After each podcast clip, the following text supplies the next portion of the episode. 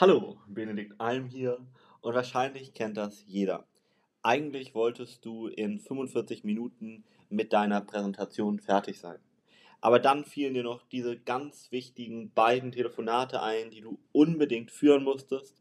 Außerdem ist dein Schreibtisch schon wieder unordentlich, dann ist in einer halben Stunde schon wieder Mittagspause und du möchtest auch gar nicht noch darüber nachdenken, was du noch alles auf dem Zettel zu erledigen hast.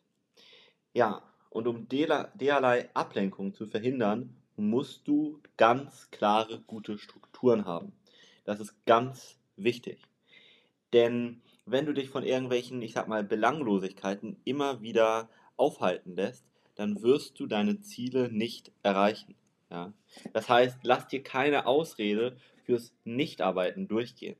Ja? Jeder kennt das ja wahrscheinlich. An sonnigen Tagen ist es einfach zu schön oder zu warm, um drinnen zu sitzen und zu arbeiten. Umgekehrt, wenn das Wetter draußen schlecht ist, fühlt man sich auch schlecht, ist antriebslos und dann kann man wieder nicht produktiv sein. Also man findet immer irgendwelche Gründe.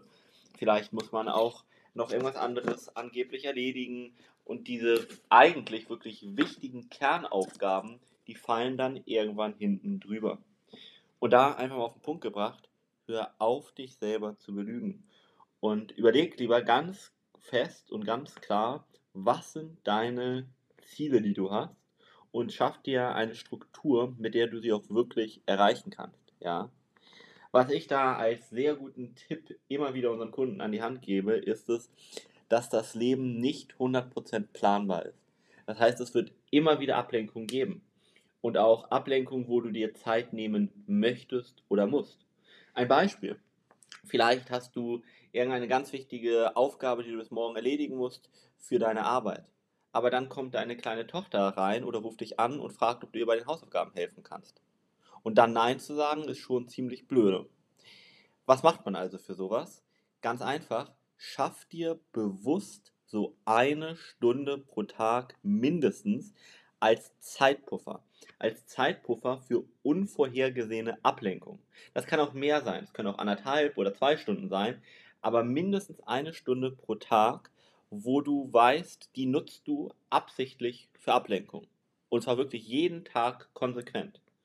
Wenn du dann mal gar nichts hast, was du in der Zeit tatsächlich als Ablenkung machen musst, dann kannst du die doch nutzen als extra Zeit, um die Aufgaben zu erledigen, die du schon lange aufschiebst. Also so oder so ein ganz toller Tipp, ja.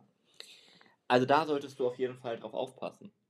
Und dann kann ich noch einen weiteren Tipp mitgeben, und zwar, dass du deine Aufgaben batchst. Was heißt das?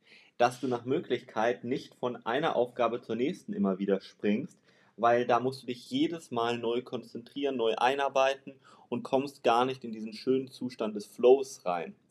Diesen Zustand, wo die Zeit um dich herum wie im Flug verschwindet.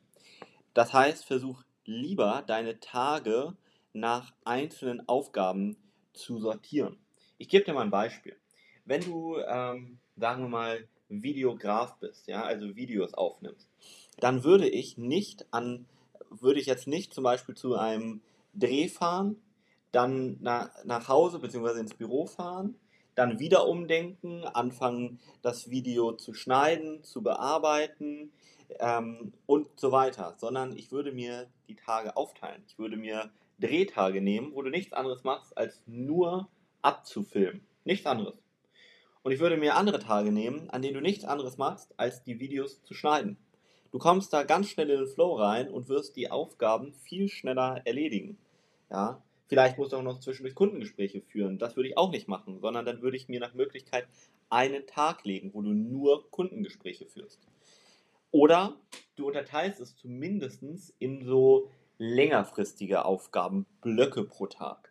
Das heißt, dass du wenigstens so Blöcke von ungefähr zwei Stunden nimmst, in denen du nur eine einzige Tätigkeit machst. Zwei Stunden lang machst du nichts anderes als Kundengespräche führen. Zwei Stunden nichts anderes als Videos schneiden. Ja, ganz toller Tipp. Aber nicht ein Video schneiden, einen Anruf führen, einen Dreh machen.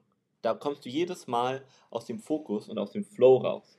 Also schaff dir Strukturen und du wirst viel, viel erfolgreicher werden.